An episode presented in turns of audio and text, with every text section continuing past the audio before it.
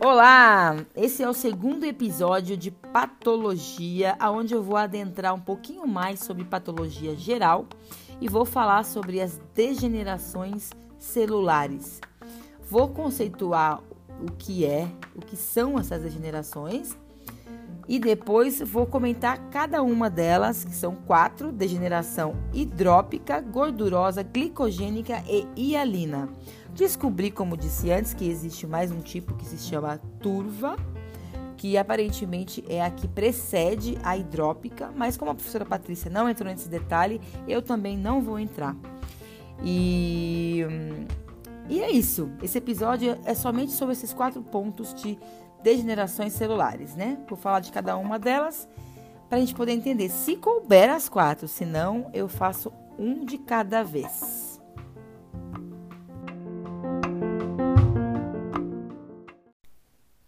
Vamos lá, pessoal. Então, vamos começar os nossos estudos e, primeiramente, vamos tentar entender o que, que é degenerações. Né? Degeneração, o que, que é? É estragar, né? É perder a sua forma, volume, conteúdo. É algo se deteriorar, né? Aparentemente. E é isso que acontece com a célula, né? A resposta que a célula dá a uma agressão que ela sofre é às vezes faz com que ela modifique as suas funções e a sua morfologia. E quando essa resposta é, é, acontece e, e, essa alteração acontece, quer dizer, a, aparece a lesão celular. Então, a degeneração ela tem a ver com essa lesão celular ocasionada por uma resposta a, a uma agressão. Quando a gente fala de lesões celulares é, e degenerações, a gente está falando de lesões celulares reversíveis. Como eu disse no episódio passado, existem lesões celulares que são irreversíveis, que é o caso da necrose, quando a célula entra em apoptose. Mas as degenerações tratam apenas de, de lesões celulares reversíveis. E eu saliento, mais uma vez, que lesões celulares reversíveis podem se tornar irreversíveis se não houver uma intervenção ali, né?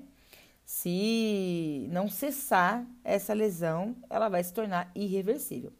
Mas voltando ao foco do nosso estudo nesse momento, que são as degenerações celulares. Elas são quatro tipos. Uma, degeneração hidrópica. Dois, degeneração gordurosa. Três, glicogênica e quatro, a degeneração hialina, que também tem dois tipos, que é a degeneração hialina de Zenker e a degeneração hialina, não, corpúsculos de Russell, que acontecem nos plasmócitos. Mas eu vou falar sobre cada uma delas, a começar pela degeneração hidrópica. Só um adendo que eu deixei de falar e eu acho importante fazer isso porque fica muito mais fácil de compreender quando eu fui definir as quatro, uma por uma, essa classificação desses quatro tipos de degeneração, elas são de acordo com a química da substância que se acumula na célula, né? Ou seja, o próprio nome já diz pra gente o que, que é. Então fique atenta sempre a isso, que você nunca vai errar o que é uma coisa e o que é a outra. Degeneração hidrópica, o nome já diz, ó, hidro, água, então é a água e eletrólitos. A degeneração gordurosa, o que é gordura? É lipídio. Então, é lipídio que se acumula na célula. A degeneração glicogênica, o que é glicogênio lá? Que que, da onde que vem o glicogênio? Vem do carboidrato. Então, a gente já sabe que é o acúmulo de carboidrato, de glicídio. E a hialina é proteína, né? É o acúmulo de, de proteína ou a transformação hialina da, da, da célula por conta da, do, do acúmulo de proteínas. Entendeu? Então, se tiver isso muito claro, tudo vai ficar mais fácil. Vamos lá. Degeneração hidrópica. Eu falei assim porque eu tô com dificuldade. Eu tô falando hidrotópica. Eu não sei por que, que eu associei esse, essa palavra, sabe? Mas se eu falar hidrotópica, você ignora, por favor, e saiba que é degeneração hidrópica. Ou vacuolar, que eu achei também com esse nome, né, nos, meus estudos. E também achei como edema celular, mas vamos ficar com hidrópica, que é o que a professora Patrícia está usando, e é legal manter os nomes que a professora está usando para não confundir. Então vamos lá. O que, que é essa degeneração hidrópica? Ela é o acúmulo de água e eletrólitos no citoplasma das células. E por que, que isso acontece? Isso acontece porque essa agressão que a célula sofreu, essa lesão que a célula sofreu, ela foi diretamente na membrana celular. E a membrana, não sei se vocês lembram lá, a membrana ela tem uma seletividade natural. Ela é feita aquela dupla camada lipídica e ela tem as proteínas de canal e proteínas é, associadas a ela, que por transporte ativo e ela vai, ela vai gerar uma bomba, que chama bomba de sódio e potássio. Então, o que, que é essa bomba de sódio e potássio? Ele, com o gasto de ATP, porque é transporte ativo, ele vai, ele vai botar dois íons de, só, de potássio para dentro do citoplasma e vai mandar três íons de sódio para fora, para o meio externo. Então, é dois potássio que está entrando, três sódio saindo. Dois potássio entrando, três sódio saindo. E isso é um trabalho que ela fica ali full time fazendo. Só que, como é, essa agressão que a célula sofreu foi diretamente na membrana, desregula completamente o trabalho dessa bomba. E acontece que a célula começa a não a não mandar para fora mais o sódio. O sódio fica retido lá. E retendo o sódio, você retém água, né? E retendo água, o que acontece com a célula? Ela fica tumefeita.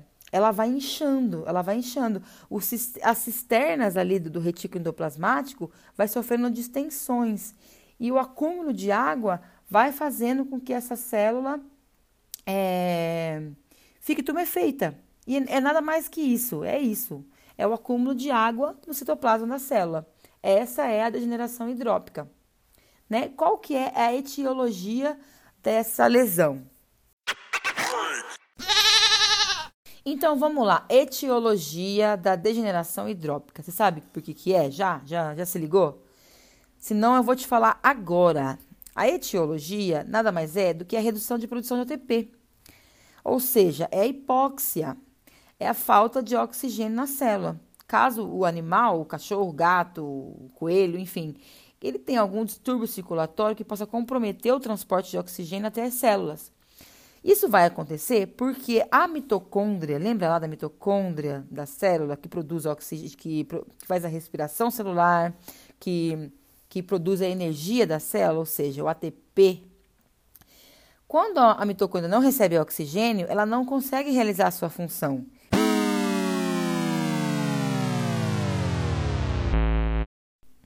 Então, o que acontece com a mitocôndria? Ela, ela não vai conseguir quebrar é, a glicose até ciclo de Krebs, acionar o ciclo de Krebs e produzir, piru, e produzir ATP. Ela vai quebrar a glicose até piruvato e não, e não vai passar disso, não vai conseguir acionar ciclo de Krebs e produzir ATP normalmente. Ela vai ter que acionar a gliconeogênese e vai produzir ácido lático. E não, não estando produzindo ATP, comprometendo o, a bomba de sódio e potássio, o, o, sódio vai ficar retido e aí vai, vai, vai fazer com que encha mais e mais e mais de água essa, essa, essa célula, esse citoplasma. E no citoplasma acontece o que eu acho mais louco de tudo, que é formar essas vesículas, vesículas pequenas, né, distribuídas pelo citoplasma, vesículas cheias de água. Só que essas vesículas se rompem e vai virando uma grande vesícula. E essa grande vesícula dentro do citoplasma da célula pode se romper e se juntar com as vesículas de outro citoplasma de outra célula e formar uma grande vesícula só, sabe?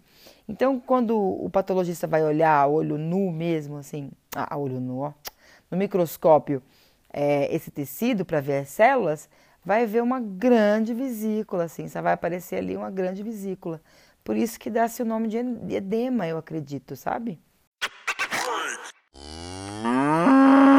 Então, o que, que o patologista vai encontrar nessa, nesse, nesse órgão, nessas células, né?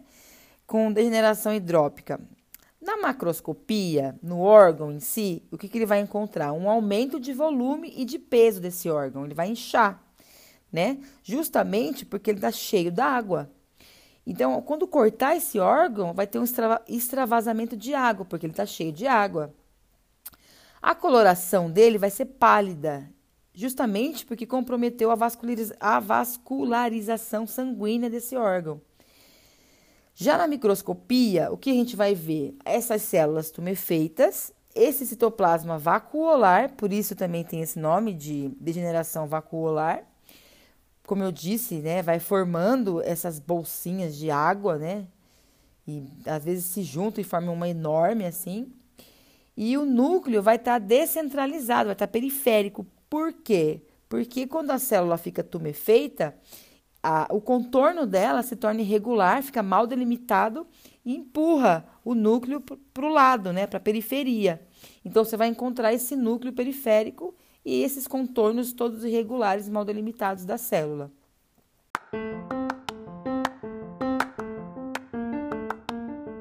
Bom, como eu previ, não coube num episódio só as quatro degenerações. Então, para não ficar um episódio muito cansativo, muito longo, eu vou fechar aqui só com essa degeneração hidrópica, até porque tem bastante bioquímica nessa daqui, ela é bem complexa, mas ao mesmo tempo não é, é bem simples. E a próxima eu vou gravar sobre a degeneração gordurosa.